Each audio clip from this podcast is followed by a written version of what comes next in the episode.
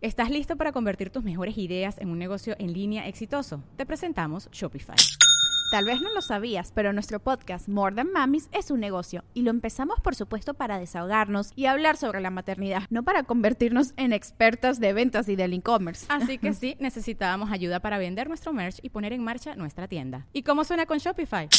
Llegó otra venta. Shopify es la plataforma de comercio que está revolucionando millones de negocios en todo el mundo. Ya seas un emprendedor desde tu casa o desde donde sea, Shopify es la única herramienta que necesitas para iniciar, administrar y hacer crecer tu negocio sin dificultades. Con Shopify puedo gestionar pedidos, envíos y pagos desde cualquier lugar, brindándote toda la información y estadísticas de tus ventas al detalle. Regístrate para un periodo de prueba con tan solo un dólar al mes en shopify.com barra sonoro, todo en minúsculas. Ve a shopify.com barra sonoro para llevar tu negocio al siguiente nivel. Shopify.com barra sonoro. Me iban a poner hormona de crecimiento, no era lo que hoy es hormona de crecimiento. Otra. Creo que tenía que ver con monos o con cosas por el estilo. No sabían qué iba a pasar. Podía tener un retraso mental. Pues un día me pisó una vaca, otro así, ¿no? Me dejó el pie que te quiero contar. Uy, Y este, pero un día me No. pisó una vaca. Sí. Llegaron, terminó la función que estaba yo haciendo. Suben este, al escenario después de la, De la presentación. este, con gorritos de, De cumpleaños. de cumpleaños. Serpentinas, un pastelito ahí, unos vasitos taitos miserables. Tú ya sabías. Pues era, se supone que me iban a festejar mi cumpleaños, pero fíjate, la nota decía, así festejó María Elena su cumpleaños sola. ¿Qué? Y dices, a la madre. O sea, ellos te propusieron ir a festejarte y así te la. ¿Sí? Y de tener como 20 días, insiste, insiste, insiste, insiste de una entrevista para ir a decir eso.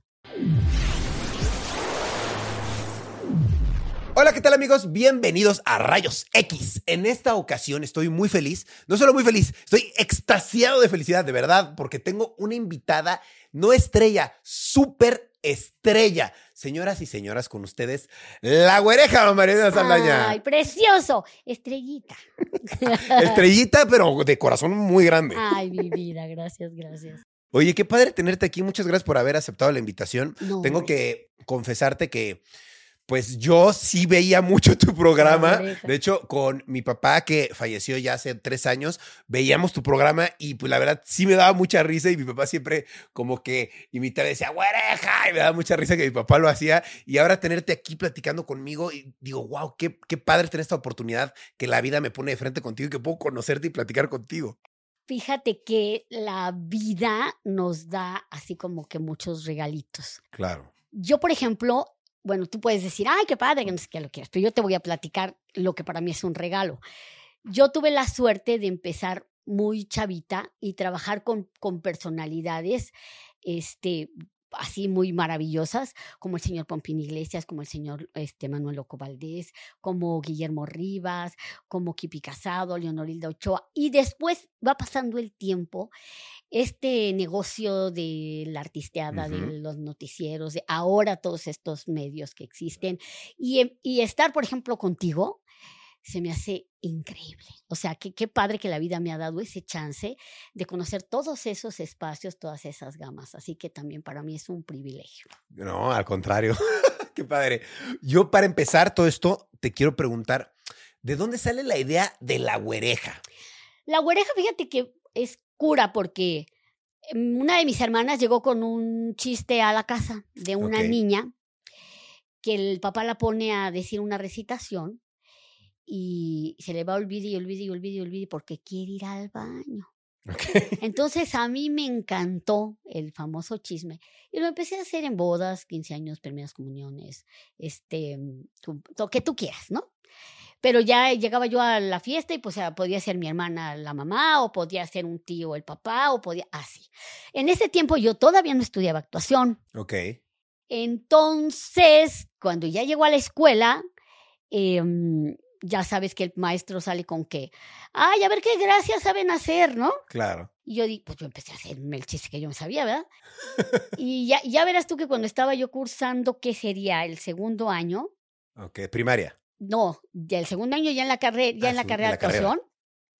este, a la maestra se le, se le ocurrió que en el intermedio de los cuervos están de luto, ¿Estás listo para convertir tus mejores ideas en un negocio en línea exitoso? Te presentamos Shopify. Tal vez no lo sabías, pero nuestro podcast More Than Mamis es un negocio y lo empezamos por supuesto para desahogarnos y hablar sobre la maternidad, no para convertirnos en expertas de ventas y del e-commerce. Así que sí, necesitábamos ayuda para vender nuestro merch y poner en marcha nuestra tienda. ¿Y cómo suena con Shopify? Llegó otra venta. Shopify es la plataforma de comercio que está revolucionando millones de negocios en todo el mundo. Ya seas un emprendedor desde tu casa o desde donde sea, Shopify es la única herramienta que necesitas para iniciar, administrar y hacer crecer tu negocio sin dificultades. Con Shopify puedo gestionar pedidos, envíos y pagos desde cualquier lugar, brindándote toda la información y estadísticas de tus ventas al detalle. Regístrate para un periodo de prueba con tan solo un dólar al mes en shopify.com barra sonoro, todo en minúsculas. Ve a shopify.com barra sonoro para llevar tu negocio al siguiente nivel. Shopify.com barra sonoro. Yo hiciera ese... Un chiste. Ese sketchillo, ¿verdad? Ok. Y entonces, pues ya, ya se iba como que institucionalizando. Pero ahí ya eras la güereja en ese chiste. No, ahí era Mariquita Pérez. De hecho, está registrado como Mariquita Pérez, la güereja. Que es un caos porque Benito Castro, que es el que se hizo famoso como papá, es Castro. Entonces, ¿yo por qué soy Pérez? Pero bueno, no importa. La gente más ahí me conoce como, como, como la güereja, ¿no? Pero bueno, finalmente, este, empiezo a hacer teatro, empiezo a hacer televisión y mi mamá siempre me decía, deberías de hacerlo en la televisión, mira que quién sabe qué. Yo decía, pero no me van a entender porque dice cómo te lo va y aquí lo estoy y que va a ser un lío. No, no, no, deberías de hacerlo. Bueno, total que un día que me invita Jorge Ortiz de Pinedo, porque yo hacía más bien teatro, Jorge Ortiz de Pinedo me invita eh, a um, comediantes y yo ¿qué llevo al programa si yo no tenía sketches? Yo me dedicaba a hacer teatro, obras completitas. Pero nunca habías hecho comedia. Pero como, comedia puede que sí, pero no en sketches, pues. Y yo, de la madre, mi comadre, ¿y ahora cómo le hacemos? Y entonces le hablé a un amigo, le dije, vamos a ponernos a escribir. Le digo, mira, yo tengo lo, ya sabes, a mi, a mi niña, esta y así asado. Hicimos ese y dos más. Y entonces eh, se hizo y parece que le fue bien, pero como a la semana eh, se vienen las contrataciones de los tenorios, que yo ya había hecho un tambache de tenorios, ahora producía el señor Paco Stanley en ese tenorio, en paz descanse el señor Paco Stanley, y nos, me invitan a, negociar primero, como todos los años. Mire, que qué crédito, y que cuánto va a ganar, y qué tal papel, y lo que quieras. Y en esa platicada, Benito me ve, y me, que habíamos ya trabajado en un tenorio juntos, y me dice, oiga, ¿por qué no se viene a hacer este, unos sketches? Dije, otra vez la borrega al maíz. Que yo no tengo sketches puestos. No se preocupe, le va a escribir a Genjo. Ande, pues, está bien. Y entonces digo, pues yo tengo uno de una niña, lo acabo de hacer en, en, comediantes. No, si ya lo hizo en comediantes, ya no lo hago aquí. Dije, es el único que tengo y me lo va a quitar. Total que el primer día de esa semana que me invitan, hago la esposa de Benito en un que él era mandilón y que no sé qué. En el segundo hago a la niña. Y para el tercero me habla Genjo a la casa y me dice, le voy a volver a escribir para su niña porque es un trancazo. Órale. Y luego ya fue el, el, jueves y ya fue el viernes y fue una invitación a una semana más, total que hice tres semanas. Me fui a trabajar a Monterrey porque entonces me invitaron a hacer centro nocturno ya entonces ya tenía sketches, ¿verdad? Claro. Y entonces ya me fui muy mona a, hacer centro nocturno a Monterrey. Y me, ahí me habla el señor Paco Stanley para invitarme de regreso al programa. Y ahí, a un principio se le llamaba Peque, ¿no? O sea, a Genco le empezó a escribir Peque, Peque, Peque, Peque. ese era el nombre del personaje. Ajá, como que a él se le ocurrió que, ¿cómo la vamos a llamar? Yo no le dije que, pues, él no casó que Mariquita Pérez, porque pues ahora el papiringo era Benito. Y entonces me pasó incluso que fui a Televisa y ahí la gente empezó a decir, Peque, Peque. Y yo, ay, y me acordé que yo era Peque, ¿verdad? Pero yo pensaba primero que me lo decían de tamaño y no, era por el personaje. Cuando regreso de Monterrey, se le, se le olvidó a Genjo que me había escrito Peque y me empieza a decir güereja en los libretos, güereja. Y de ahí se queda la Ok, en realidad eh, él era como el guionista. Eh, como, ajá, como él era el que escribía, aunque el personaje es mío, siempre había sido mío, este, él e, era el que escribía. Y ya cuando entramos al programa eh, que producía el señor Javier López Chabelo, que fue La Oreja y algo más, siguió escribiendo Ajenjo. Y ya se quedó el nombre de Y la ya güereja. se quedó la güereja, exactamente. Y tú lo adaptaste y dijiste, es Sí, mi sí. nombre de, Ajá. de Y entonces ya se, cuando volví a registrar, ya fue Mariquita Pérez, la güereja. Ok, wow, qué interesante. ¿Cómo ves? Oye, te, te quería preguntar, sin faltar al respeto, porque sé que a muchas mujeres no les gusta decir cuál es tu edad.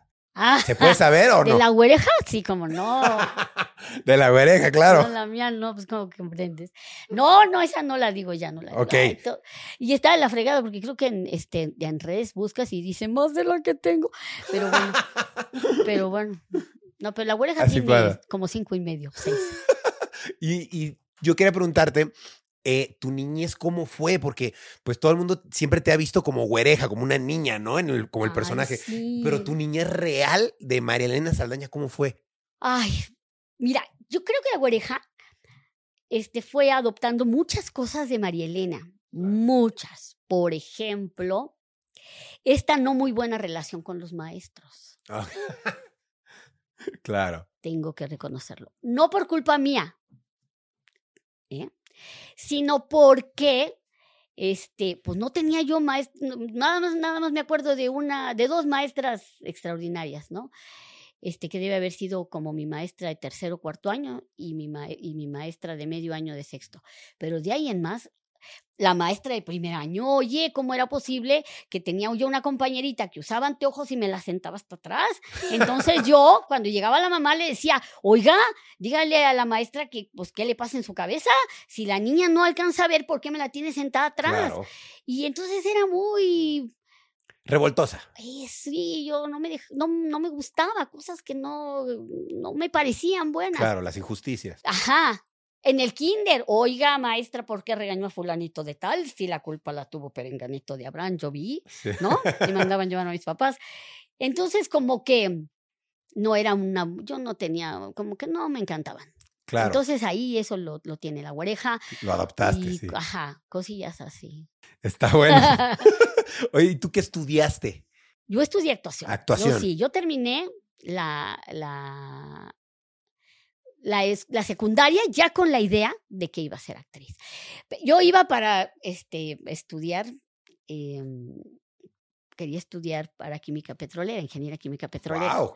La química me parecía extraordinaria, yo podía ver así las cosas, se me hacía divino, cómo podía ver todo, claro, me parecía fantástico. Pero, Pero un día tengo que hacer una tarea porque mi maestro de ciencias naturales estaba decidido a reprobarme. Y entonces dije, no, este no me va a reprobar por nada del planeta. Me voy a hacer una tarea a la biblioteca y me encuentro unos folletos de la UNAM con la carrera de, bueno, de varias carreras, pero ahí había una que decía literatura, dramática y teatro. Y empiezo a ver toda la matatena y dije, de aquí soy. Fíjate que en la secundaria, por ejemplo, estuve en el club de danza, en el club de teatro, en el club de música. En el ah, wow. Ya la cosa iba por ahí.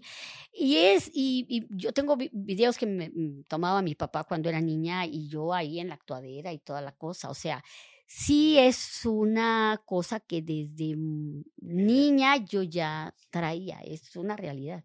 Claro, órale. Y tú entonces desde pequeña dijiste, quiero ser actriz, empezaste a tomar el rumbo y estudiaste dónde actuación, cómo fue. eso? Finalmente me gradué en el Instituto Andrés Soler, que era la escuela de la Asociación Nacional de Actores. Y ahí termino. Terminas y, y qué, quién te da la oportunidad o el pie para empezar ya así. Desde que forma? estaba cursando el primer año, fueron tres años ahí, desde que estaba cursando el primer año, eh, en, un, en mi primer examen semestral, una maestra que fue a cobrar, porque no estaba dando clases, pero fue a cobrar, eh, me vio y ella pensó en un, en un director eh, eh, que se llamaba Ramón Sevilla. Y él producía teatro infantil, ya tenía muchos años como productor de teatro infantil. Y con él trabajaron muchas, muchas personas que después, bueno, fueron así como que despuntando, ¿no? Y, um, y él quería montar el principito. Entonces, cuando esta amiga me vio, dijo, ay, esta sí pasa del principito.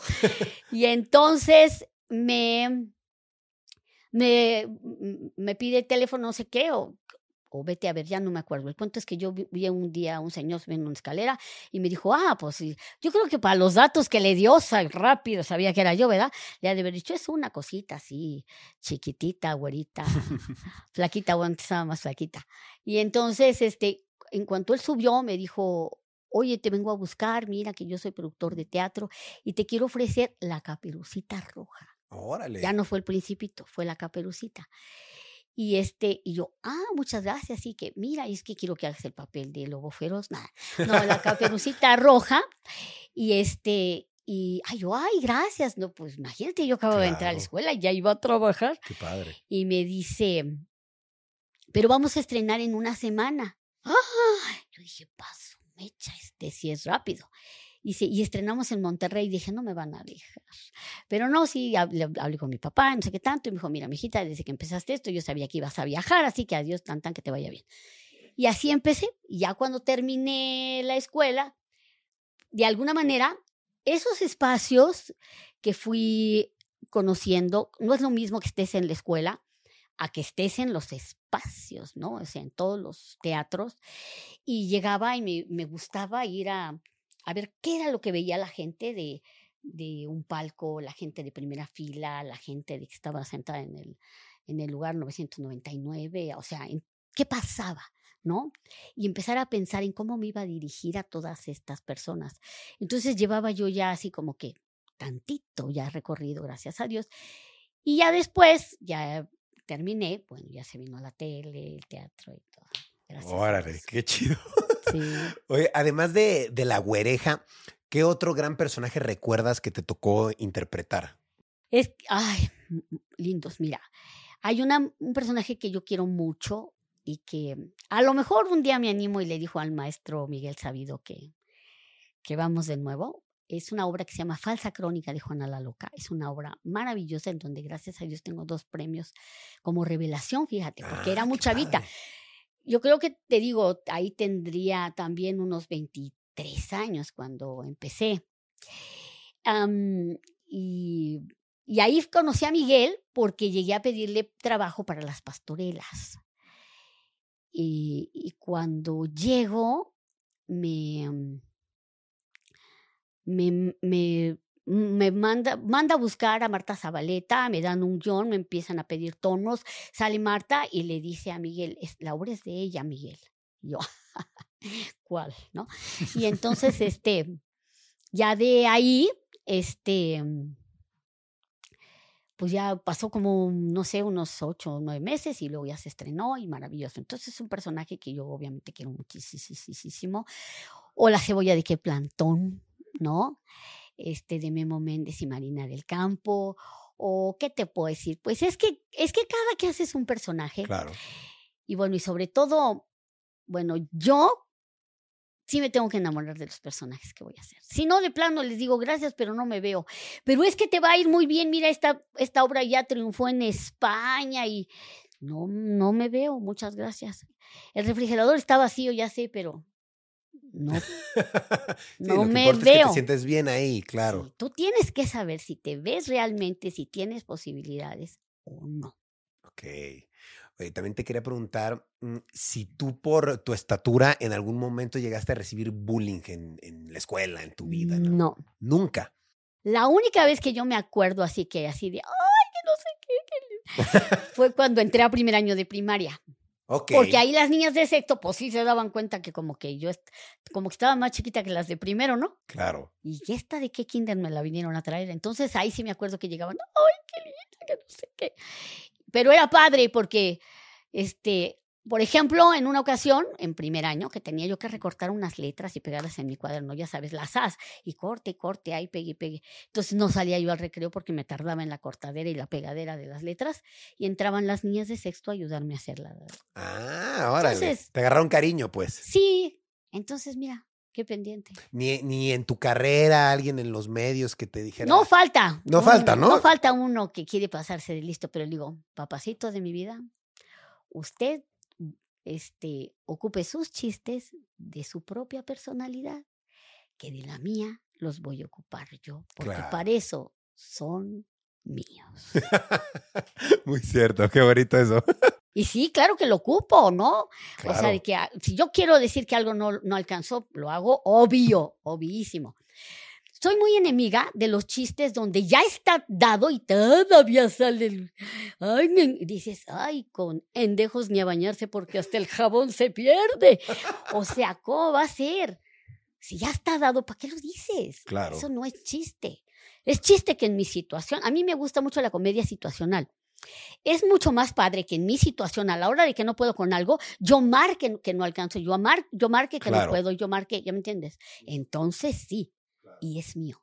Claro, y eso es lo que causa gracia, no que alguien se burle Se- de eso. Exactamente. Ay, este muchacho, qué listo. Que ojalá muchos me entendieran. A mí me molesta mucho. Mira, a mí me tocó estar en una obra con un señor que yo quiero y admiro cualquier cantidad, que el señor Luis de Alba. Y más de uno era decir que, que era gordito. Ok. Y dije, no, no te pases. Ah, ja, ja, ja, ja, porque tus, tu peso, tus kilos, tu... Y dices, óyeme. Y entonces, ¿esa es tu comedia? ¡Qué barato eres! Claro, que obvio también, ¿no? Eh, Sí, Lo que todos ven, fácil, ¿no? claro. Entonces, eso no está padre. Si Yo lo voy a ocupar, perfecto. Yo me canso, yo puedo hacer lo que yo quiera. Pero yo. Claro. Oye, también te quería preguntar, aprovechando que estamos hablando de esto, eh, si tú tienes algún tipo de condición o por qué, el porqué de tu estatura. Pues fíjate que hasta este momento de la vida no se sabe. Ok, Es, es, es un síndrome, sí, obviamente. claro. pero hasta el día de hoy no se sabe qué. Mm, hace muchos años, te voy a contar, hace muchos años cuando, ay, bueno, ni, ni tantos, ¿eh?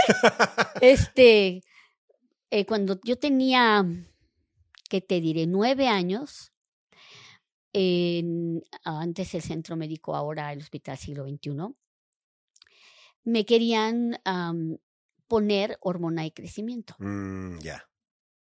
Entonces me hicieron como un juicio, ¿no? O sea, médicos, el director de la clínica, toda la matatena ahí, ¿no? Y mi papá y yo en el banquillo de los acusados. Y que no sé qué, y qué le vamos a hacer, y qué le vamos a poner, y que le vamos a tornar, y que va a vivir en la raza, pero en una ambulancia la vamos a traer Uf. ponerle la, la chifladera de tratamiento, y luego la vamos a regresar a dormir al hospital de la raza.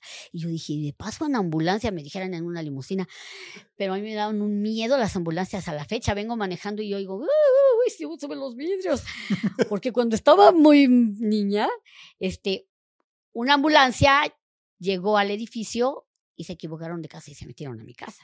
Y yo estaba en la basinica, o sea que de ahí les agarré mucho miedo a las ambulancias. Pero bueno, entonces, este, yo le, yo, para, para esto tenía que ser vacaciones porque estaba en la escuela, ¿no? Y nos regresamos a Veracruz, yo soy del puerto de Veracruz. Entonces, nos regresamos a, a Veracruz y entonces ya sabes, ¿no? Ya se acercaban las chifladas vacaciones y yo por primera vez no quería que fueran vacaciones. Entonces yo, yo, yo a, lo que estaba a, mi alcance, yo prometía a mi mamá y a mi papá, ya voy a comer bien, voy a dormir bien, voy a sacar dieces, voy a hacer todas mis tareas, voy a, no, no, qué barbaridad, me voy a parar temprano, no me voy a quitar los zapatos, porque en Veracruz con el calor querías andar descalzo, ¿verdad? Voy a andar con calcetines y zapatos y lo que ustedes quieran, pero no me lleven por piedad, porque no quiero que me pongan esa babosada. Entonces, fíjate lo que son las cosas. Bueno, convencí a mi papá. Convencí a mi papá y a mi mamá, pero los convencí, los convencí, no, porque yo creo que ellos ya estaban un poco convencidos. Yo no tenía muy buenas calificaciones escolar porque tenía mis ideas, ¿no? pero, este, pero era el, inteligentona, ¿no? Era listilla la muchacha. En, y, y resulta de que me iban a poner hormona de crecimiento, no era lo que hoy es hormona de crecimiento, Otra. creo que tenía que ver con monos o con cosas por el estilo.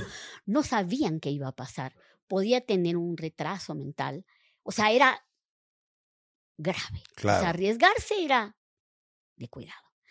Entonces, pues no necesité, yo creo que un libreto acá muy convencedor. Y este, y, y ya mis papás ya no me trajeron, bendito sea el cielo. Pero cuando ya nos íbamos a venir a vivir a México, este, yo dije, ya se chifló la cosa, porque ahora voy a estar de plano ahí en la ciudad. Si de Veracruz me llevaban al médico, ay, yo le pedía a todos los santos del cielo que, por, que no, que no, que no, que no, me fueran a llevar. Y no, nunca, nunca, gracias a Dios, ahí se les paró ya la tentación de que la muchacha creciera más. Y sin ningún problema. Ay, Nunca sí. te hiciste estudios de nada. de- No, ya no, ya me los habían hecho. Ya te los sea, habían hecho. Ya, ya, ya. mm, La vida entera me habían tenido en, en, en clínicas y Claro. hospitales y tratamientos y me habían hecho chifladera y media. Unas cosas para bien, otras cosas para mal. Porque una vez me pusieron. Ay, ¿cómo se llama esto? Espérate. No me acuerdo. Pero eso me alteró muchísimo los nervios y Mm. cosas así. Pero una niña. Claro. Y no faltó el inútil médico que no, pues hay que ponerle tan. O sea. Pero bueno. Pero en términos generales, ¿tú estabas bien de salud? ¿O- Sí. Sí, estabas bien. Sí, sí, siempre, gracias a Dios. O sea, nomás eran centímetros menos, pero. Claro. sí, claro. Pero mira, te pones a pensar. Bueno, yo ahorita ya voy de bajada, ¿verdad? Y sobre todo porque, bueno, sí, ahora sé que tengo una, una cosa que se llama em, hiperlaxitud ligamentaria. Órale, ¿qué es esto? Esto es aparte. Es una onda en donde tus ligamentos y tus músculos como que no les, les da por no detenerte muy bien. Y entonces cuando tenía 13 años, o sea, ahí todavía no sabía yo de qué se trataba. Estaba yo acá pasando el aspirador en casa, en mi casa, pues, y agarro la, el cable y le hago de las de acá y el brazo, ¡pum! se me sale y yo con el brazo así todo de fuera. Y entonces dije, tengo que ir a avisarle a mi mamá. Mi mamá tenía una tienda. Entonces subo la escalera, chu, chu, chu, este, trato de abrir la puerta y ya sabes que hay puertas que cuando es tiempo de lluvia se atoran. Bendito sea Dios, porque en la jalada de la, de la puerta, aunque el esfuerzo era con la mano izquierda, en el este se acomodó. Ah, wow. Ah, qué maravilla. Pero ya de ahí fue una larga carrera de brazos afuera. Una vez en escena se me salieron los dos y yo tirada en el piso, con la cabeza así en el piso, acomodándomelos hasta que me los... eh, Hacía el papel de una gitana en, en el cuento de... de quién sabe qué. Ah, de... Ay, ahorita te digo. Y entonces agarré, estás, estás, ya me los pude acomodar, ya me levanté para seguir la hora, ¿verdad? Wow, y enfrente de todos. Pues sí, yo creo que la gente no se dio cuenta de que se trataba que yo andaba de las de acá, pero pues ya me acomodé y párate y pues sí, y síguele. O nadando, y ya. Ay, sí, por el fondo de la alberca, ¡pum! en los dos. ¿Te puedes ahogar ahí? Pues sí. Y entonces nomás movía las patitas y decía yo, ay, rápido salía. Ay, qué susto. Pero yo me los puedo acomodar. Claro. O sea, yo le y decía, nada más "No, los brazos, las piernas no. No, ahí no me ha pasado nada. Traigo problemas en mis pies, esa es una realidad. Pero eso es, eso es lo único que, que, que tuve por muchos años y hoy, bueno, lamentablemente, pues ya con el paso de los años, pues ha sido un poquito más complicado, pero, pero que la niña es que le da y que vomita y que tiene calentura, así que nada, o sea, siempre súper sana, gracias a Dios. Qué bueno, gracias a Dios. Yo te quería preguntar, ¿tú cómo describirías lo que significa la güereja para la cultura pop mexicana? Ay, mira, yo hasta, hasta después de que nacieron mis hijos, que dejé un rato de trabajar, dejé de trabajar siete años, ahí me di cuenta de la, del alcance que había tenido la güereja, de todo lo que había representado la güereja en tantas familias, en tantas personas, en tantos niños. Antes no. Este, sí, ocasionalmente llegabas a algún lugar y ya sabes, ¿no? Llega- llegas a, estás, eh, te estás documentando en el aeropuerto o estás eh, registrándote en el hotel y llega alguien y ¡ay! Te abrazan como si fuera tu parienta, ¿no? Y luego te dicen, discúlpeme, es que usted es como de mi familia porque cada ocho días está en mi casa. ¿no? Claro. Y dice, sí, pero no lo había dimensionado realmente. Y en ese tiempo empecé a ver todo lo que había pasado y todo lo que era y todo lo que representaba. Hoy que estoy en, en, en, en toda esta onda de las redes y los TikToks y los en vivos y lo que tú quieras, y oyes cosas que, que dices, Madre Santísima. Ayer, para que no nos vayamos lejos, casi me suelto llorando porque una persona me dijo que había podido eh, sobrevivir su de- sobrevivir en la vida gracias a la oreja y dices Claro. entonces es increíble o sea yo sé no soy monedita de oro y hay gente que le gustó y hay gente que no le gustó una vez en un centro comercial una señora llegó y me dijo mire usted ni, ni para bien ni para mal pero la vi en una entrevista que hizo con la señora Patti Chapoy y de ahí ya soy su fan no entonces Mm, es cierto. Pueden quererte, pueden no quererte, Y está bien, porque no, no tienes por qué gustarles Claro, a no todos. todos. Pero es una realidad que la oreja pegó con tubo. Claro. Es Totalmente. increíble. Y, en, y ahora te das cuenta también por las redes a cuántos países llegó. Sí, claro. Impresionante. Oye, ¿y el papirringo? El papiringo fue, muy- fue, bueno, pues te digo, así fue de que pues ya véngase a hacer sketches, bueno, usted ahora haga la de papá.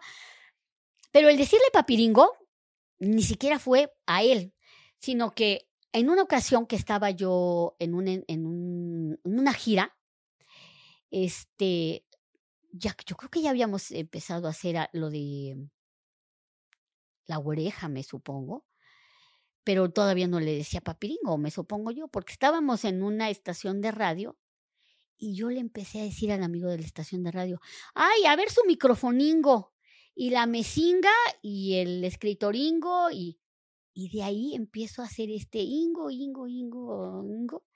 Y entonces cuando ya volví a ver a Benito, pues le dije papiringo Ok. y así se quedó. O sea, en realidad no hubo un guionista. No, no, no, eso así me salió. Pues nomás porque sí, como aquí lo estoy, ¿cómo te lo va? Nunca han sido pensadas.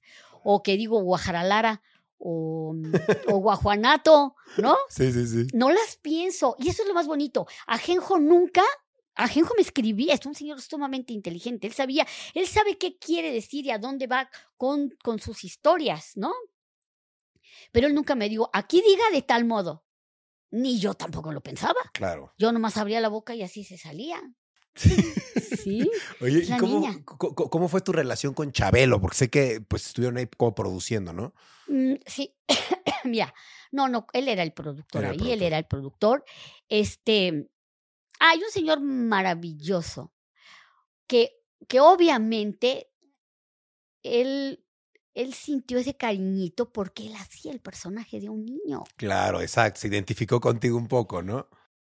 Claro, claro, claro. Él, te, él te, te dio algún consejo, te supo guiar de alguna manera. No, no, no, no, era así. De eso sí era un lindo, porque luego llegaba cuando hacíamos ocasiones, llegaba con la moto y me llevaba a dar la vuelta en la moto y así toda la cosa. Cuando nació María Belén, este, jugaba con ella ahí en, en, en el foro y ahí tirado en el piso jugando con mi hija y así, ¿no? Claro, como un niño, pues. Como un niño. Claro. Exacto, como un niño. Qué padre, ¿no? Tener esa oportunidad de, de, de ser niño siendo grande, ¿no? sí. Eso Ay, es muy es que bonito. es- sí, cuando me preguntan qué es lo que más te gusta de Laura, es esa posibilidad, ¿no? De que sigas siendo un niño. Tienes que pensar como un niño para poder responder como un niño. Entonces es divertidísimo. ¿Hay algún programa que sea el que más recuerdas por algún motivo? ¿Que pasó algo o que hubo algo en especial? Este. Ay, no, no sé. Pues un día me pisó una vaca, otro así, ¿no? Me dejó el pie que te quiero contar. Uy, Y este, pero un día me No. pisó una vaca. Sí. pero, pero todos tienen algo, todos tienen una magia. Claro. Y todos, y si no se la ves muy clarita, se la tienes que buscar porque, porque cada capítulo es quizá el último capítulo, ¿no? Entonces tienes que pensar en eso. Claro. ¿Cómo eran eh, los medios de comunicación en esa época dorada en la que empezaste? ¿Sientes que han cambiado mucho a ahora? Ay, ay, pero si ya lo sabes. No, es una chiflazón, o sea, nada que ver. Nada que ver, ¿Qué- nada que ver. qué que ¿Cuáles ver. son las diferencias más importantes que Mira, este, e- es que, bueno, los espacios simple y sencillamente eh, son diferentes. Pero lo mismo, o sea, yo puedo ir hoy a la central de abastos y las señoras de la central de abastos me dicen, ay, muy bien, que su pan que hizo de quién sabe qué cosa y que el, la baguette de no sé qué, ¿no? Y antes me decían, ay, yo la vi cuando salió, que dijo que Luis Miguel esto y lo otro, y la vi, o sea, ahora cambiaron los espacios, son distintos, pero la gente te sigue viendo. Y entonces, ¿qué tienes que hacer? Pues acomódate en los espacios Claro, que están, ¿no? adaptarte. Adaptarte. Es como toda la vida. Eh, cuando haces teatro, por ejemplo, es maravilloso porque en el teatro tú, el que no lo sienta porque se dedica a otra cosa, ¿verdad? Pero tú arriba del escenario, tú sabes qué está pasando. Tú sabes si, si enganchaste o no enganchaste al público. Lo sabes. No importa el género que estés haciendo, lo sabes. Y en la televisión, cuando en vivo o no, si mientras no tengas público no sabes ni qué es rock and roll. Y grabas, hoy no sé, por ejemplo, estamos grabando y saldrá no sé qué día, Y entonces te enterarás qué pasó, porque la gente te dirá, ay, te vi, ¿no? Pero si no te dicen, ya se ningún el chingocio, porque no vas a, este, no lo tienes de inmediato como es el teatro. Pero ahora sucede lo mismo. Ahora yo te voy a platicar, bueno, es que hablo mucho ya. No, por favor. Pero mira, este, cuando yo regreso después de siete años a hacer teatro, por ejemplo, algunas personas eh, en sus, en sus, programas de radio y todo esto empiezan a decir, regresa María Elena Saldaña, pero se irá a adaptar a cómo se trabaja ahora, porque obviamente vas más a prisa. Si hoy veo los programas de cuando yo estaba haciendo mi secretaria y cosas de casados, para la mecha. O sea, un texto de uno y te da tiempo de irte a hacer un licuado y regresar para el texto del que seguía, ¿no? O sea, era lenta, muy lenta la televisión. Ahora es todo en joda, ¿no? Pero, este, pero aparte de esta, de esta, de esta velocidad, ah, me perdí, espérame. Ah, la gente, los, periodistas decían que, que, iba a pasar conmigo, ¿no? Que si yo me iba a adaptar ahora a la velocidad, a los chistes, a ta, ta, ta, ta, ta. Y mi, mi comedia sigue siendo igual. Y funciona. Y funciona muy bien. Y no es así de que, ay, es que yo me creo mucho. No, es que es una realidad. Tú puedes ir a verlo, por ejemplo, cuando hago comedia con, en los tenorios o cuando hice ahora Sirenito con, con tanta gente pues que hace comedia ahora y, y, no y no me no me pierdo aunque ellos ay con Wherever Tomorrow y bueno con el escorpión dorado que no dice una buena sino dice 75 de colores y sin embargo, la gente se ríe con lo que él hace y perfecto, porque lo hace muy bien, porque lo que hace lo hace bien, bien hecho, como debe de hacerse lo que él hace. Pero si salgo yo y trabajo en mi línea, sin decir este, todas las cosas que él dice, de todas maneras funciono. Y funciono bien, es curioso, es muy curioso. Pero mi comedia sigue funcionando así. Obvio, pues sí, este, vas más a prisa, vas con esto, vas, pero vas al ritmo. Y el ritmo te lo pide el público. Totalmente. Totalmente. Qué padre. Y qué padre que te pudiste adaptar siendo tú misma, sin tener que cambiar sí, nada. Sí, nada. Nada, nada, nada, porque te digo, es solo, es, es solo la velocidad, es solo escuchar, es solo tener un oído muy, y de eso sí me precio, de tener un buen oído para saber qué cosa está funcionando y qué no. Y esto es en cualquier género, no importando. Oye, ¿en algún medio de comunicación, entrevista o algo así, alguna vez has sentido que te, que te han tratado mal o que te han discriminado, que te han entrevistado feo? Pues no. Que te han querido sacar la mala nota. Ah, no es así. ¿Le gustan a usted eh, los frijoles o las lentejas? No, pues yo amo los frijoles. Dice que le encantan las lentejas. ¿Para qué me preguntas, papá? No, si vas a poner lo que quieras. Claro. Entonces, ahí es donde sí la cosa no ha sido linda. Sí viví una situación de, de, ¿cómo te diré? Como de una tristeza muy grande en, en un tiempo, porque sí me hicieron dos fantásticas, ¿no? O sea, que dices, híjole, qué gachos. ¿Qué te hicieron? ay, qué curioso. Pues mira, una vez este, eh, ah, no, fue horrible. Eh, estuvieron, ¿puedo decir hasta qué revista? ¿verdad? Sí, lo que quieras, no hay problema. Pues digo, pobrecitos, ¿verdad? Porque para que vayan a pensar que yo soy como ellos, pero no, pero bueno. De TV y novelas. Este, no es cierto, de TV Notas, ¿eh? corrijo, TV Notas. Es que mire, le queremos hacer una entrevista, que no sé qué, que no sé cuánto. No, hombre, pero es que ahorita estoy muy ocupada. No, pero es que con sus niños, la queremos hacer con sus niños. Le dije, ¿qué con sus niños? Ni que su madre. Ay, es que sabemos que va a ser su cumpleaños. Denos la entrevista, denos la entrevista. No, no, ahorita no, muchísimas gracias. Pero es que miren, nosotros, eh, para su, es que no voy a hacer nada de cumpleaños. No se agobien, nosotros le llevamos el pastel, pero es que usted nos ha dado tanto, denos la oportunidad de llevarle. Joder, pero tanto, ¿verdad? Va el cantor al agua, que dije yo, bueno, está bien Llegaron, terminó la función que estaba yo haciendo, suben este, al escenario después de la, de función, este, con gorritos de, de cumpleaños. de cumpleaños. Serpentinas, un pastelito ahí, unos vasitos taitos miserables. Tú ya sabías. Pues era, se supone que iban a festejar mi cumpleaños, pero fíjate, la nota decía, así festejó María Elena su cumpleaños sola. ¿Qué? Y dices, a la madre. O sea, ellos te propusieron ir a festejarte y así te la... ¿Sí? Y de tener como 20 días, insiste, insiste, insiste, insiste de una entrevista para ir a decir eso. Fíjate, qué malintencionados. No, si se las gastan a todo dar. Y entonces, pues sí fue doloroso. Y luego también, eh, una vez en Guadalajara, mira, yo Guadalajara es una plaza maravillosa que yo llegaba y yo abarrotaba, abarrotaba, abarrotaba. Es la en neta, sí. Guadalajara. Era maravilloso, ¿no? Llegar a trabajar ahí. O sea, yo podía estarme tres meses con el lugar lleno, vaya, creo que yo vendía hasta los excusados. O sea, por Dios, era un montón de gente, me iba muy bien. Qué bien. Y este, de estar invitando a la prensa, porque obviamente trabajaba un tambache, no nada más era súbete al escenario, sino era terminar, porque el, el centro nocturno empezabas a las 12 de la noche y terminabas a la una y media, dos de la mañana, ¿no? Y si el público estaba picado, te ibas otros 10, 15 o todavía más, ¿no? Ya inventabas chifladera y media y contabas chistes o algo hacías, pero si tenías un público prendido, pues Claro. te seguías, ¿no?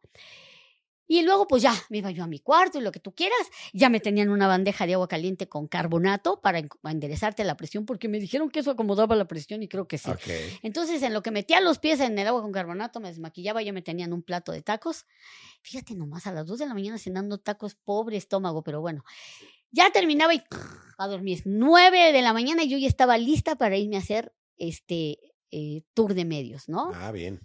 ¿Por qué? Pues porque yo quería llenar los tres eh, meses en Guadalajara, ¿verdad? Salir de Guadalajara con esos temporadononones, con reconocimiento del lugar a donde trabajaba. O sea, yo estarme casi saliendo de Guadalajara, María Elena fracasó en el show en Guadalajara, decías, ¿Qué? cajeta, ¿Eso quién lo publicó? eso para qué te digo. Ok. Y decías, no, pues una gente que ahora anda aquí, pero ni ha sonado tanto. Y en Guadalajara tenía en aquellos saberes, tenía sus programas allá de radio y así. Y yo decía, joder la madre, pero sí se las gastan. claro. Y ayer, o, o- hoy en la mañana, creo, de alguien que estuvo contigo, porque estuve, estuve oyendo hoy en la mañana entrevistas que tú has hecho, y creo que alguien decía que lamentablemente la primera nota es la que la que va a vender así haya sido una mentira, ¿no? Claro, sí. Entonces sí es rete difícil porque Porque nada más están sacando notas ya amarillas. de ahí se van de como hilo de media. Sí, y no es, no es verdad, pero así son de Así son. curiosos. bueno, envidia, lo que sea. Yo también te quería preguntar, actualmente además de, de pues ser una persona que se actúa, que se dedica a personificar a la güereja, además de eso, ¿tienes algún otro mm, como negocio o medio de ingreso? Este, mm, no, No. no, no, pero soy muy administrada.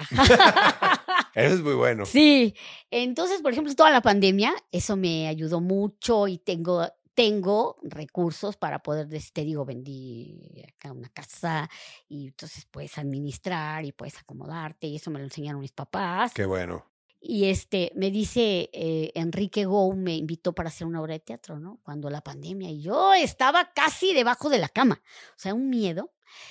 Y este, y me dice, oye, pues este, pues tendrá, pues serás muy rica, no sé qué. Y le dije, no, no soy muy rica, pero soy administrada. Claro.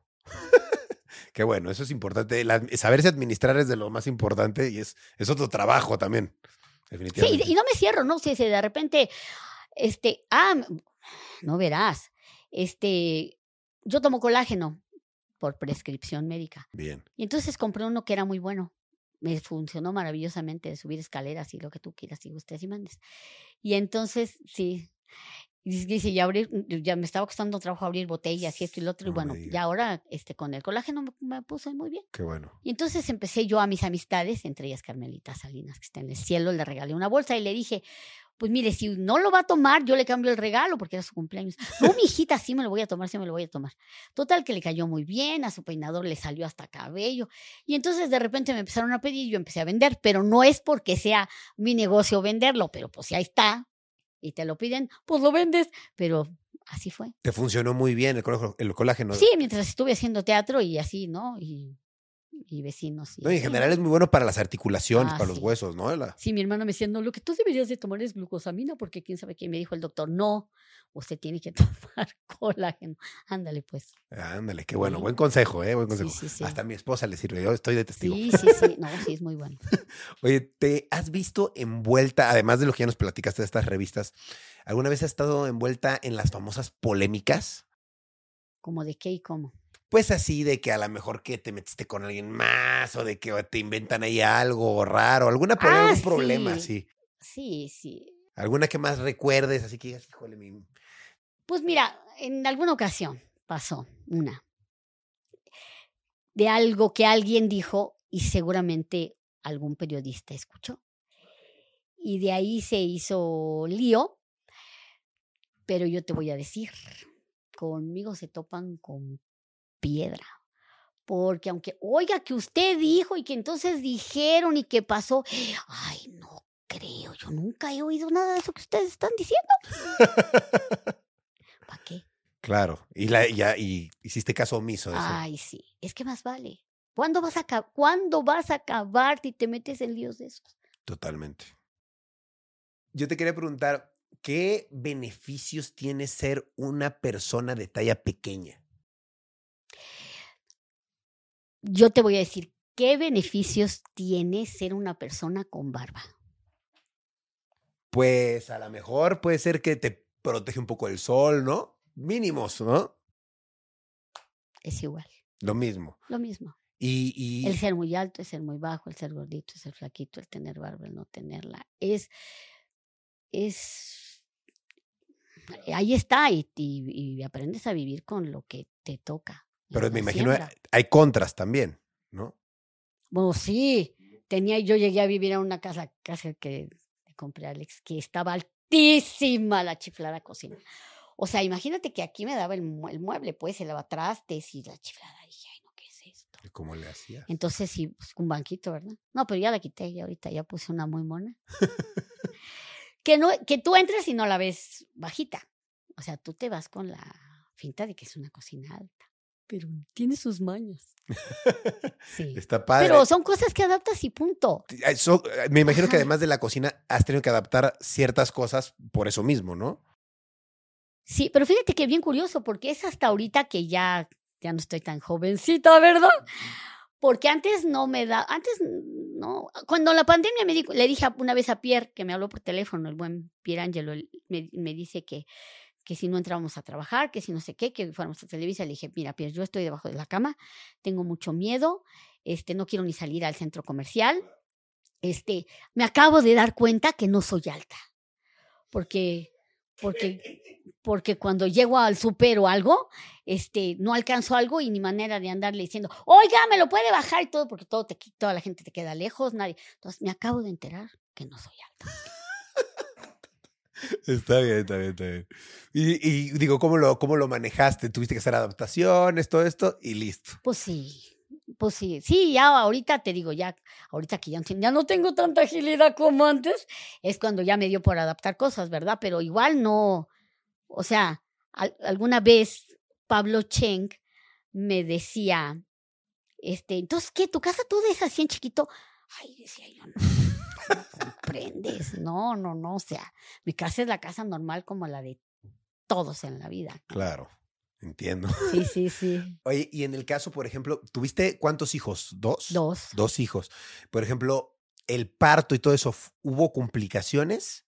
No, no, gracias a Dios. Fueron cesáreas, digo, por vía legal no, pero fueron cesáreas. Y digo, mi hermana a mí de unos 70 y no sé qué, y también fue cesárea, o sea que de Claro. todas maneras, Es lo mismo, sí. no del tamaño. No, bueno, sí, aquí sí era el tamaño. ¿Y tú eres casada? No, ya ahorita, no. no, ahorita ya No, no. no, no, gracias a Dios. Ya no. No, no, no, no. no, ¿O esas- nunca? Esas cosas. No, yo nunca me casé. Nunca te casaste. No, Ok. no, no, y qué bueno. ¿Por qué? Ay, qué bueno. No, no, mira, no. Es, es, debe ser muy bonito. ¿no? Claro. Debe ser muy padre. Muchas felicidades. Tan, tan, cásense todas y todos. Pero no, pero no. ¿Nunca tuviste la necesidad de casarte? ¿No te gustó? ¿No te No, desde un principio dije, no, yo creo que esto no va a estar tan padre, mejor no. Y este, y no. Ok, está muy bien. Oye, hace rato me decías que ganaste dos reconocimientos, ¿no? Pero yo te quería preguntar, dos reconocimientos por una Por la- participación ajá. que tuviste. Pero yo te quería preguntar, ¿cuántos reconocimientos has ganado, Llevo no? tres nada más de, ¿Nada más te- de tres? teatro, que son dos por, por Falsa Crónica de Juana la Loca y uno, Mejor Actriz de Comedia Musical, por Qué Plantón. Ok. Y mira que había un repartazo. Es lo que más gusto te da, ¿no? Y que era una súper obra y, y que a- haberme llevado ese reconocimiento dices, ¡ay, qué maravilla! claro. Y además que era mi sueño hacer comedia musical. Pero ya verás tú que pues, este, como que en las horas de las comedias musicales no, no había encontrado yo, en- por lo menos, eh, que haya llegado a México una donde hubiera una de mi tamaño, ¿no? Entonces yo hacía colas en todas las audiciones de las comedias musicales, ¿no? Y ya cuando llegaba, pues me decían, ah, deja tus fotos, nosotros te llamamos. Y así, así, ya de aquí que me tuviste, no me llamaste, pues no me vas a llamar, ¿verdad? Nunca dejé fotografías, nunca, nunca, nunca. Pero hice todas las colas sabidas y por haber. Y entonces en la que me quedé, en una que me quedé, fue una que se llamaba Cuman, que era una obra que producía Irene Sabido, sospecho con el pecho y cálculo con el pie izquierdo. Y entonces fui a hacer audición y no me quedé. Pero después iban a hacer compañía de gira y, una amiga, pues que, m- que me conocía, una compañera de la escuela y que me tenía mucha ley y ella sí se había quedado en la compañía, este me dijo, vuélvete a, vuelve, vuelve a ir, vuelve a ir. Le, dijo, le dije, mira, miren, por favor, voy a llegar y me van a decir lo mismo. No me van a dejar, este, que yo te voy a llevar porque tú eres muy buena y aquí en esta obra hay el papel de una changuita que se llama Nichita y pues tú de changuita chiquita sí la pasas. Entonces que te dejen audicionar. Está bien, pero que te dejen, que te vean, necesitan verte. Ándale, pues, ahí vamos, ¿no? Pero, pero me dice, terminando la función, yo te voy a llevar al camerino y te voy a presentar con la productora. Ay, yo dije, qué linda es mi amiga que me va a presentar con la productora, ¿no? Entonces ya vi la obra, no sé qué, terminó la función y ya me lleva a camerinos y abre la puerta donde estaba la coreógrafa y estaba Irene y abre la puerta y me avienta y cierra la puerta. Esa fue la presentación. Y yo ya estaba ahí, ¿no? Entonces ya le dije, buenas tardes, mire, yo soy fulanita de tal, yo brinco, salto y me paro de manos, deme la oportunidad de, de audicionar para la compañía de giras. Y entonces me dijeron que sí. Y entonces audicioné. Y entonces me quedé. Pero no me pude quedar ya en, ya en la eh, ya en la temporada porque me salió ya trabajo de televisión, por una época, ¿qué te gusta? De 20 días en donde me pasó todo. Tele, teatros, ¿qué quieres? O sea, dicen que cuando Dios da, da manos llenas y así fue. Y entonces ya no me pude quedar. Y después vino eh, la oportunidad de que Plantón, que ahí fue porque yo felicité a Angelita Gastani en Afuera de la Anda, en paz descanse también Angelita, preciosa, una, una cubana maravillosa, y este, y entonces ella piensa que como no tienen quien haga el papel de la cebolla, pues yo en vez de ser cebolla morada podía ser cebolla de cambray, ¿no? Y entonces le dice a, a Memo Méndez y me llaman para que haga audición y me quedo. Y a partir de ahí, bueno, pues ya hice toda esa lindísima temporada con Memo. Qué padre, ¿no? Y felicidades porque creo que sería tu premio que más, que más te gusta, ¿no? Porque, Ay, sí, lo has, no, pues todos, pero ese es así de, ¡ah! qué maravilla, porque colas y colas y colas y colas y colas y eso de que no te quedas en ningún lado, no, pues ahí te da mucha emoción, ¿verdad? Claro, Porque por fin me dejaba, o sea, la cosa era que me dejaran audicionar y no me habían dejado. claro. Qué padre, qué bueno. Sí. Oye, ¿con quién hiciste amistad real en los medios de comunicación? Este, amistad, amistad. Mira, yo, yo creo que, que a pesar de, de, de sus bemoles, con Benito Castro. Con Benito Castro. Porque hubo la oportunidad de que fuera muy familiar la cosa, ¿no? O sea, haz de cuenta que, por ejemplo, tenía ropa de Debbie chiquita, que pues es, es mayor que mi hija, pero por poquito, ¿no? Y entonces me decía, oiga, Mari, ¿verdad que usted no se ofende si yo le regalo unos abriguitos y unos vestidos de Debbie, mi hija? No, Benito, no me ofendo, pues la vestían como muñeca, ¿qué me iba yo a andar ofendiendo, va? Y entonces, este, pues convivíamos así, o que vamos a estrenar esta cosa navideña. Y ya iba este Débora y Debbie, y me ayudaban con que esto y que la producción y demás. Entonces fue una relación padre. Claro, qué chido. Ay, sí. Oye, ¿qué te gustaría que la gente supiera que, que no sabe? ¿Me explicó? Algo que nada más guardas para ti? ¿Tienes, ¿Hay algo, así como algún gusto, así de me gusta el helado de vainilla, me gusta algo así súper secreto tuyo? Ay, no sé, yo creo que todos ya saben todo. Ya, ya te has contado. Ve que soy muy platicona, ya viste. Eres muy platicona. Sí. Pero eso no es secreto. Dijera Benito Castro, si no soy caja fuerte. Dice, no me lo cuente porque que le dicen, es que te voy a platicar esto, pero no le digas a nadie. Dice, no me lo cuentes porque yo no soy caja fuerte. Ay, mi vida. Ah, qué padre. Yo, ¿Tú cuál crees que es el secreto de tu éxito? Porque, digo, yo lo veo desde pequeño y digo, me da mucha gracia que sea, pues, la güereja, una señora que se ve mayor, pero es joven, es una niña, y me da gracia que actúe como niño. Pero tú, ¿cuál dirías que es el secreto de, del éxito? Porque tienes un éxito que, pues, aunque te pongan al lado del más grosero, del más bueno, pues sigues brillando, ¿no? Y aunque no haga la güereja. y aunque no hagas la güereja, exacto. Este, pues mira, este, ¿tú cuánto tiempo tienes haciendo esto? Como 11, 12 años. ¿Cuántos han empezado y no han podido seguir? Pues me imagino que Muchos, varios. ¿no? Son ciertas, son ciertos dones, gracias, que con los que naces. Algunos los vas puliendo, ¿no? Pero ya los tienes. Y hay muchos que no los tienen, pero los pulen tanto que se llegan a ver extraordinarios. Pero yo creo que es eso, es una, es un don que cuando naces viene contigo. ¿Tú sientes que este don, tú naciste con él o lo desarrollaste? Yo creo que yo nací con. O sea, yo sí nací con. Y que, que primero que lo que hago me encanta. Me encanta, me encanta, me encanta, me encanta. O sea, en el kinder era de, no, tú ya siéntate porque tú ya bailaste esta, sí, pero también me sé la otra, ¿no? Entonces, este, siempre me gustó, Sí. pero, y me, y me, me llamaba y estar en un escenario me, me super llamaba, em, pero tengo esas ciertas habilidades, como te decía yo, mi oído, mi oído es maravilloso para poder medir los tiempos, para ver si vas bien, si ya la regaste, si eso es un don aparte, el poder ir midiendo tu, tu todo, tus tiempos, tus emociones, el tiempo con el público. Es como un tenista que, que tiene una habilidad bárbara para saber cómo llegar, cómo golpear, cómo es lo mismo arriba de un escenario. Y tener un buen criterio, me imagino, porque hay quien dice, yo sí sé, pero no tengo el criterio para discernir si, si está bien o está mal, solo lo estoy haciendo, ¿no? Sí, y tú tienes que un buen criterio. fijarte. Pero también para eso te sirve la escuela. Hay quien te dice, "Ay, la escuela no te hace, realmente eso no, no es cierto.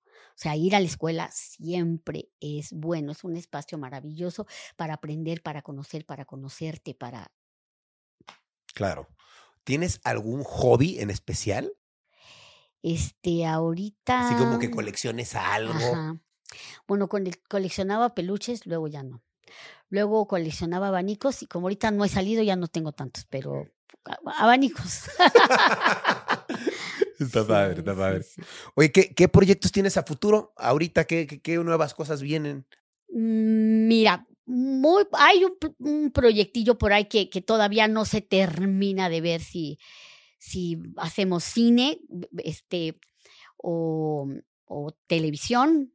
En eso andamos ahorita, gracias a Dios. Todavía no es una seguridad, se está viendo todo eso, pero es un proyecto que puede moverse para el cine o que puede moverse para la Ok, Televisión. ok, no lo quemamos, pero y ahí seguro- seguimos en redes, seguimos en el TikTok y ya sabes. ¿Qué es lo que- Lunes, lunes y jueves, nueve de la noche en TikTok.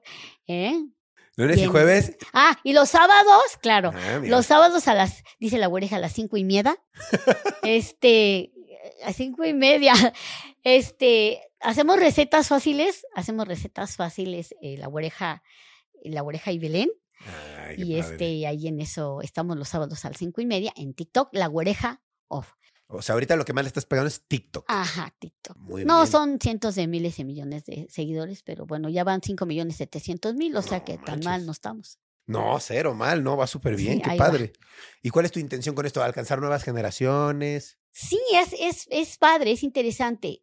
Y, em, y sigues vigente. O sea, porque te digo, ahorita Claro. puedo ir al tianguis y me dice la señora, ya sé cómo se hace el pan fulanito de tal, o la oí, la vi, yo la sigo, ya, ¿me entiendes? Entonces es, es estar, es estar, estar, estar, estar, estar. Eso es lo, Claro. eso ¿no? es lo importante. Ahora sí que persistir, ¿no? No, no, no, no, no dejarse vencer y decir, no, pues ya no pegué, ya no funcioné, sino seguir, seguir trabajando, seguir haciendo, ¿no? Para que Claro, la gente... porque, ajá, porque todavía, porque todavía quieres seguir trabajando, ¿no? Haciendo cosas. Mm, obviamente ya vas con otra, Intensidad otra intensidad. No en el escenario, no. A la hora que ya tienes el ay, vas con, con todo. madre, ¿no? Pero, pero, pero, digo, ya no tengo que hacer tantas audiciones también. Esa Claro. es una ventaja, ¿no? Sí, ya te conocen, Ajá. claro. Pero no puedes desaparecer, tienes que estar continuo, continuo. Claro, continuo. persistir. Entonces ahí estás en el Instagram y que estás en el TikTok y así. Claro.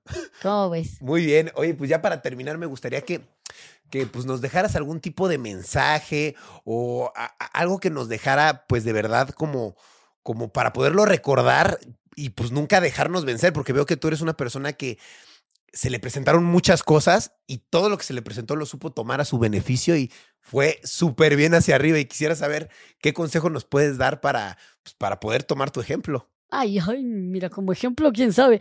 Pero mira, la verdad es que, dado que te fuiste por ese lado, pues, em, cuando mi hija nació, mi hija es una niña que tiene trisomía 21 regular, Ok. síndrome Down, ¿no?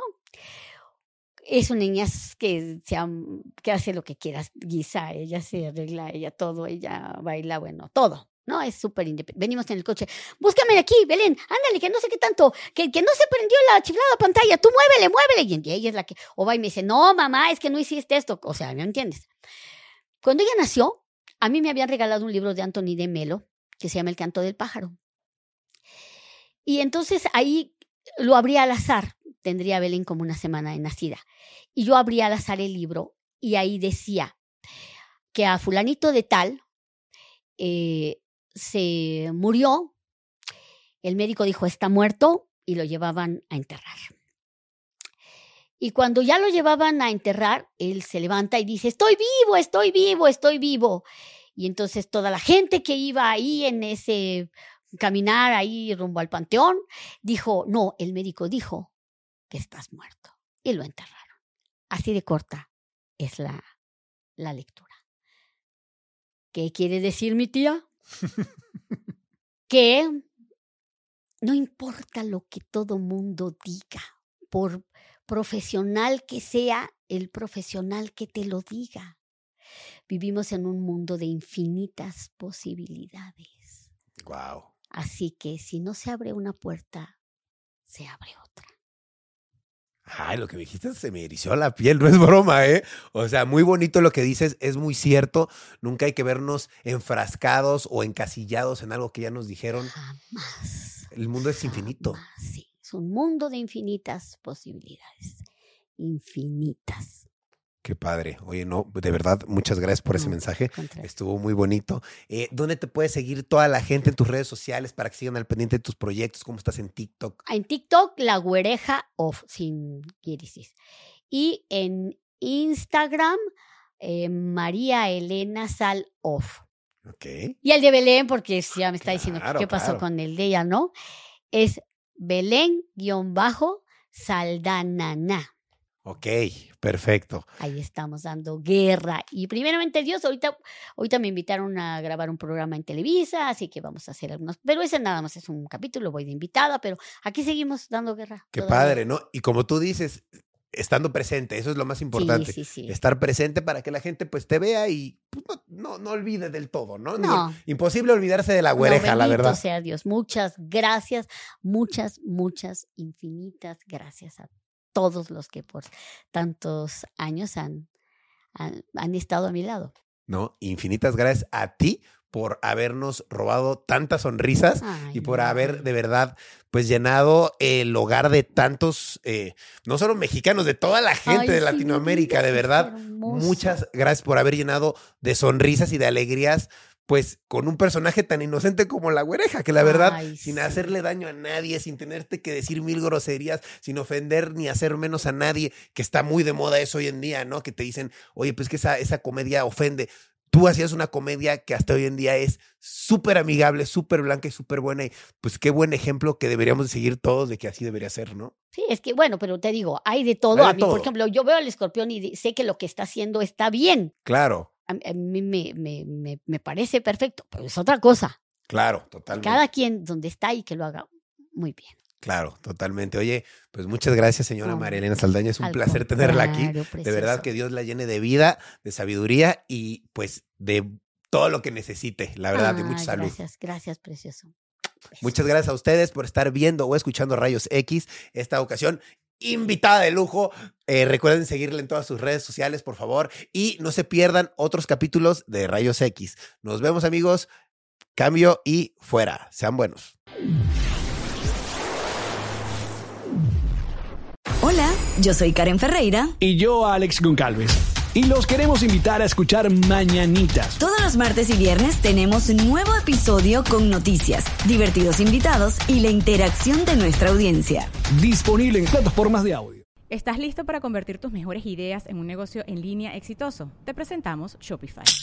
Tal vez no lo sabías, pero nuestro podcast More Than Mamis es un negocio y lo empezamos por supuesto para desahogarnos y hablar sobre la maternidad, no para convertirnos en expertas de ventas y del e-commerce. Así que sí, necesitábamos ayuda para vender nuestro merch y poner en marcha nuestra tienda. ¿Y cómo suena con Shopify?